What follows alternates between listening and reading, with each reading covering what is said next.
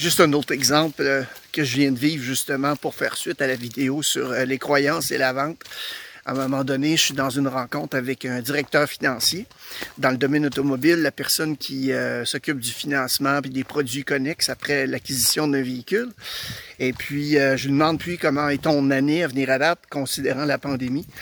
Alors, la personne me dit, ah, c'est sûr que c'est moins bon que l'année d'avant. Alors, je lui demande pourquoi. Et puis il me dit, euh, c'est très simple.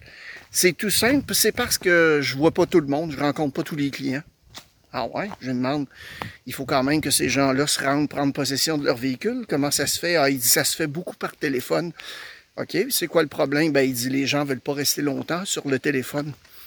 OK, jusqu'à date, pas grande prise de responsabilité de la part de ce qu'il peut faire. Alors, je lui dis simplement, j'ai dit, et puis, tu as pensé faire euh, une rencontre par Zoom?